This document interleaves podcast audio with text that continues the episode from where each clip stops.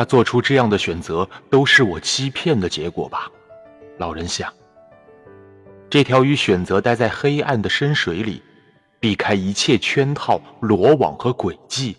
而我的选择是赶到谁也没到过的蛮荒之地，去把它找出来。在这个世界上没人去过的地方，我跟他被拴在了一起，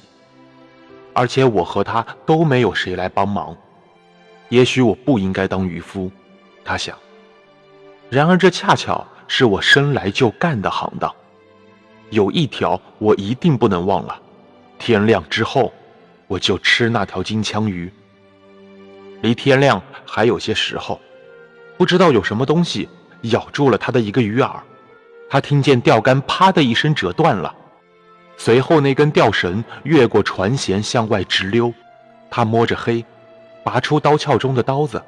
然后用他的左肩承担着大鱼所有的拉力，老人的身子。向后靠，就着木质的船舷，把那根吊绳给割断了，然后顺手把另一根离他最近的吊绳也割断了。老人摸黑把这两个还没有放出去的吊绳卷的断头系在一起。这个时候，他用一只手熟练地干着，在牢牢打结的同时，他一只脚踩住了吊绳卷儿，用来避免吊绳卷儿移动。他现在加起来一共有六卷备用吊绳了，